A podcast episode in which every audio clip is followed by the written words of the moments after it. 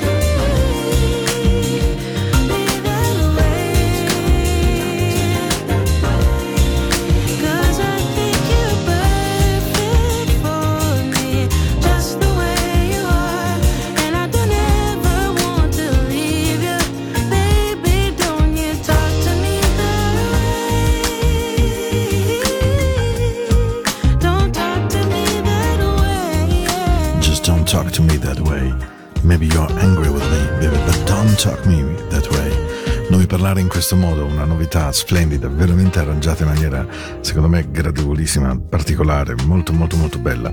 E, um, questa è Into the Night ed è la musica nella quale più che altro c'è una grande voglia di stare con voi, di, di regalarvi dei momenti di dolcezza. E allora l'amore per me è sempre stato soltanto un grande, come posso dire, una specie di grande sogno evidentemente ma poi ci avevo quasi rinunciato. Ci avevo rinunciato e in qualche modo credevo non ci fosse più ragione di tenere viva una speranza. E quindi mi ero lasciato andare semplicemente giù verso una strada buia senza uscita e continuando a dire soltanto al Signore se vorrai un giorno farmi vedere come questo possa essere possibile. E tu eri semplicemente una tra un miliardo di persone e sei stata la stella nel mio cielo. E nonostante io ti avessi cercato per tutta la vita così a lungo, e con, comunque con, ci stessi ancora provando e ci stessi provando contro ogni tiro di dadi che potesse essere negativo. Alla fine ti ho trovato e in un secondo ho veramente capito che sia tu. Abbiamo ucciso insieme tutte le leggi sulle probabilità numeriche. Questa è stata la vera fortuna, quella di averti trovato nella mia vita. Potrebbe essere stato che saremmo rimasti semplicemente due persone sconosciute una all'altra che si sarebbero passate di fronte in una strada. Però io credo invece che il destino, la fortuna, deve avere visto dalla nostra parte. Non ci sono dubbi su questo. Adesso io lo so, non ho dubbi. You are the one, tu sei. E mi sento ogni giorno come un uomo molto fortunato perché ti ho trovato. Davvero sono un uomo molto fortunato. Io so cosa voglia dire averti trovato. Tu eri una tra un miliardo, una stella unica nel cielo e io ho cercato te per tutto, tutta, tutta la mia vita. E al ritorno di Rochford con il suo nuovo compact You Are The One, una canzone che vi rapirà il cuore.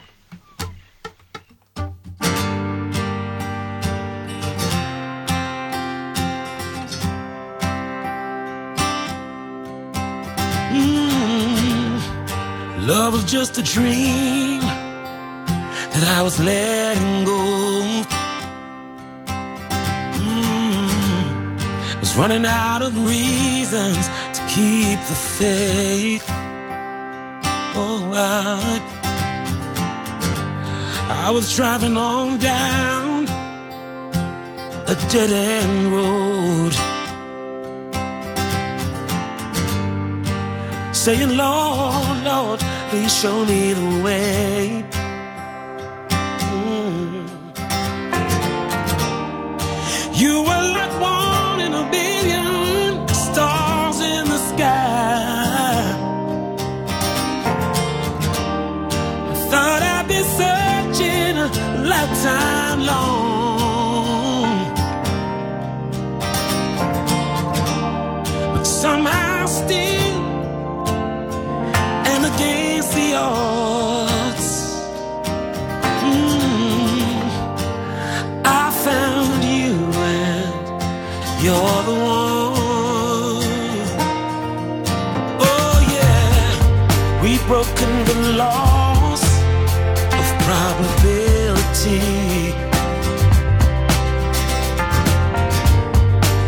What's a chance I would meet you in this life?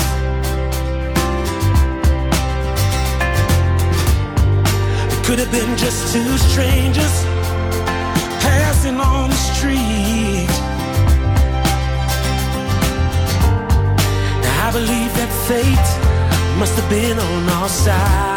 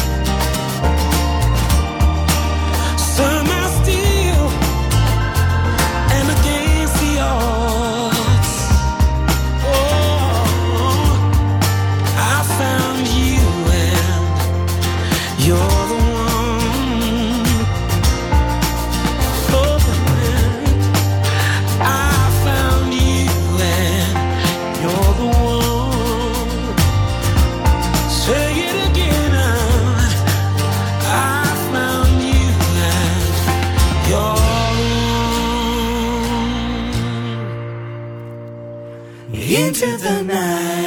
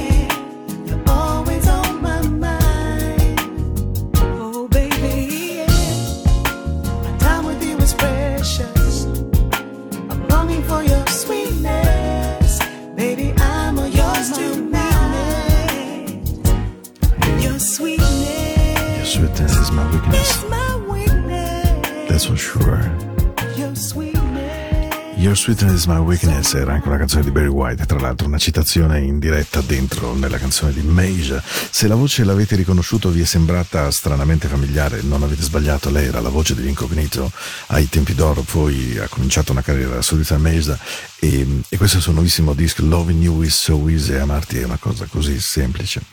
E, tra poco c'è una canzone famosissima e bellissima e poi a seguire se amate Luther Vandross, quando Luther decide di uscire per la prima volta nella sua carriera solistica con una canzone, decide di cantare Never Too Much. Never Too Much diventa un'icona della musica soul.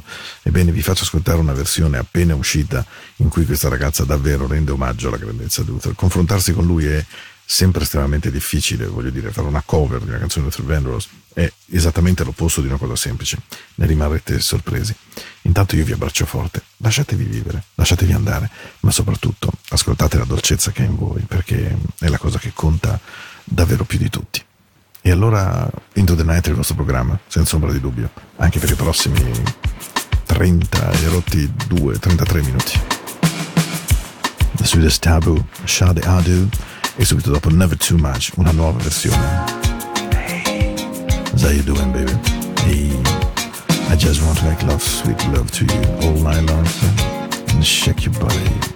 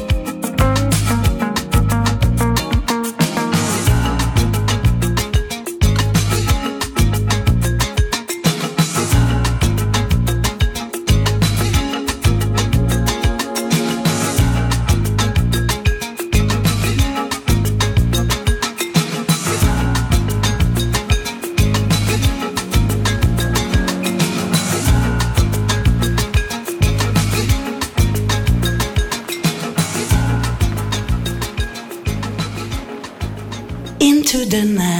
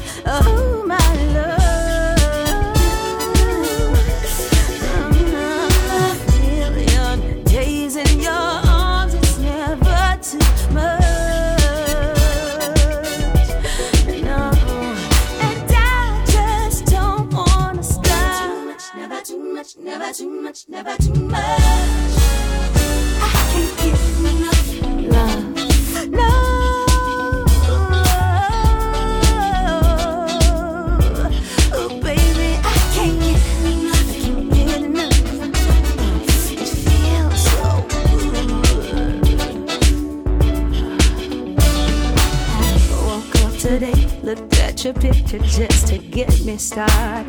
I called you up, but you weren't there, and I was broken hearted. Hung up the phone, gotta get to work. My boss is so demanding. Open the door up, and to my surprise, there you were standing. Who wants to go to work to hustle for another dollar? I'd rather be with you, cause you make my heart scream and holler. To love is a gamble, and I'm so glad that I and yet this is only the beginning. Give it here, give it here. Don't hold back, just give it here. Oh, my love.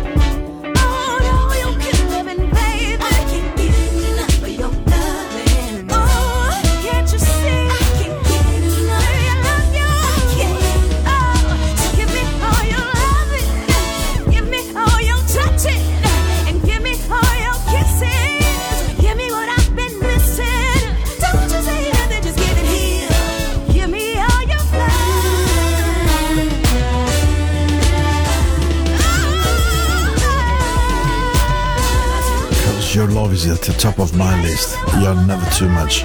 Non sei mai abbastanza. Perché il tuo amore è sempre in cima a quello che desidero. Erin Stevenson ha deciso di reinterpretare challenge di quelli veramente tosti tosti eh. la canzone Never Too Much di Luther Vandross eh, prima canzone dell'esordio immediatamente smash single da Billboard e poi immediatamente gold eh, perché insomma eh, la gente di buon orecchio seppe riconoscere immediatamente non solo la classe straordinaria di Blue Velvet di questo velluto vocale che era Luther Vandross ma anche la bellezza della canzone Ok, che cosa abbiamo in programma? Beh, sì, una, una storia carina, una, una donna bellissima, Wayne La Havas si chiama, e, mh, ha inciso un CD assolutamente straordinario. E poi è nata una strana amicizia eh, WhatsApp, Zoom, Covid time tra me e lei. E, mh, e spero insomma che prima o poi questo Covid se ne vada così potrò finalmente conoscerla anche personalmente. Abbiamo chiacchierato molto di musica, il compact che ha fatto è veramente straordinario, scaricatelo se avete voglia da iTunes, lei ha una voce notevole di grande stile, Wayne La Havas si chiama, è stato anche lanciato dal blog di Dario Serafino, Italian Soul. Questa sera ve la faccio ascoltare con Paper Thin, ma in realtà è uno di quei rari compact molto sinuosi, molto jazzy, molto, molto raffinati, non esattamente eh, sempre facilissimo da ascoltare dal punto di vista della raffinatezza jazzy appunto che contiene, quindi la ricerca melodica non è mai fine a se stessa, c'è una volontà di costruzione di un suono di grande stile, di grande, grande, grande livello. Ho anche avuto modo di dirglielo proprio perché ho voluto condividere con lei queste sensazioni che avevo e questi capelli suoi mi fanno veramente impazzire.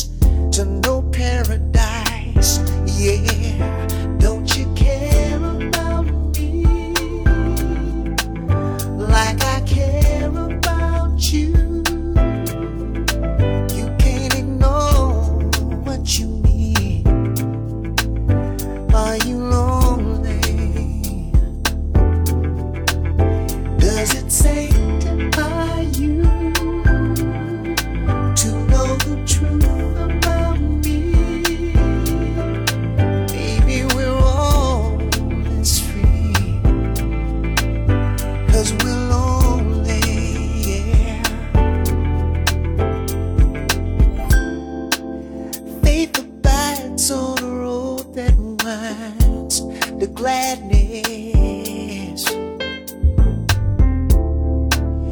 Ain't no question about what we fear, it's all divine.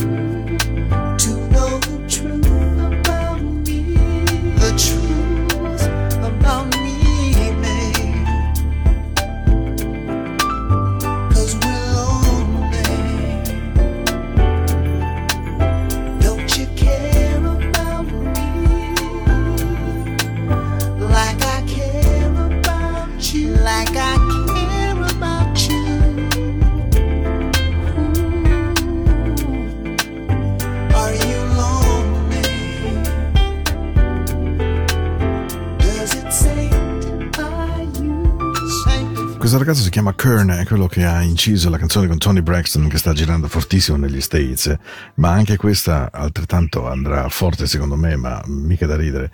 Chiama Lonely ed è con Brian Culbertson. Se avete sentito quel buon pianoforte sotto, appunto è questo jazzista molto rinomato, molto bravo, che fa fusion, fa soul jazz e si chiama appunto Brian Culbertson.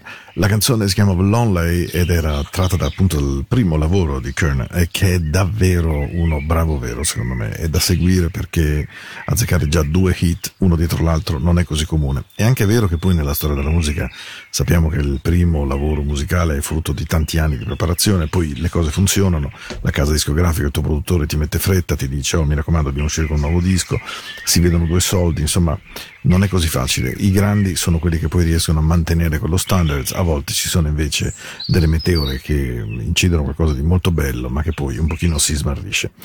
Andiamo avanti perché abbiamo credo ancora lo spazio per tre canzoni.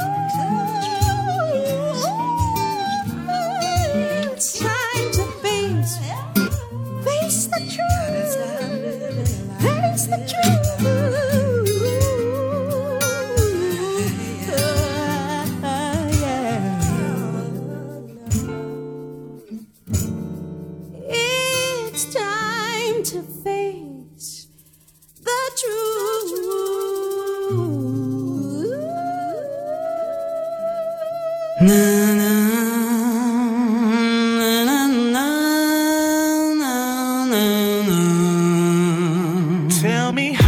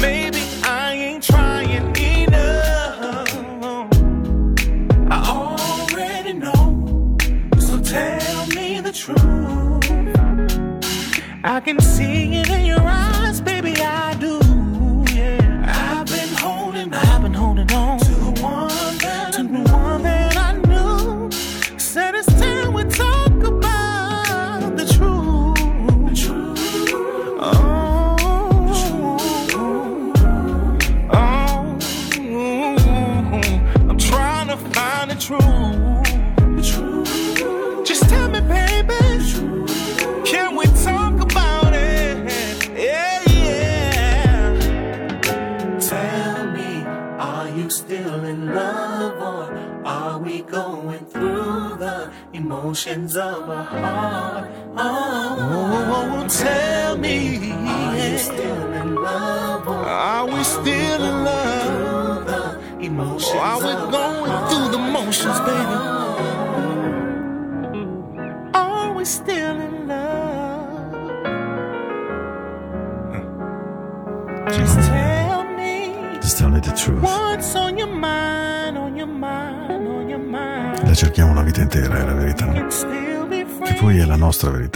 Funziona per noi, quella che sentiamo giusta, che sentiamo opportuna. Avevo questa voglia incredibile questa sera di chiudere con due volte The Truth, anche se sono due canzoni completamente eh, diverse tra di loro perché nulla hanno a che vedere. E la prima era The Truth cantata da Ladies in una versione nuovissima che ha fatto per un uh, lavoro con Verve, Verve è una grande etichetta jazz, e poi The Folks, la mia passione The Truth, eh, la versione eh, che non ha niente a che vedere, ma mi divertiva il fatto che due canzoni avessero il medesimo titolo e due modi di interpretare un concetto simile, quello di una ricerca secondo me veramente grande e disperata della verità. Eh, non so che cosa dire su questo, francamente. Allora io vi mando un bacio grandissimo. Avete in mente quei baci che illuminano il cielo, che vi fanno sentire caldi, che sotto il piumone vi dicono ah, mi sento amato, mi sento ben voluto. Ecco, un bacio grande così. Vi aspetto tra una settimana esatta, voi sapete che ogni domenica sera dalle 22 alle 24, se volete, in radio ci sono le due puntate insieme. Sapete anche che adesso potete ascoltare la mia musica Into the Night Radio nei canali tematici di Radio Fiume Ticino, ormai solo Radio Ticino perché Fiume siamo riusciti ad arginarlo e che dire, niente, vi aspetto lunedì prossimo, spero che stiate bene, che sia una buona settimana. Vi lascio con una canzone un po' gioiosa, breve, ma molto cantabile, che mi spero che vi faccia bene al cuore, insomma, per chiudere dicendo sì dai, domani non sarà così una brutta giornata, anzi. Hey, when you love somebody, Dennis Williams, haha. Canticchiatela se vi viene, è carina, molto dolce.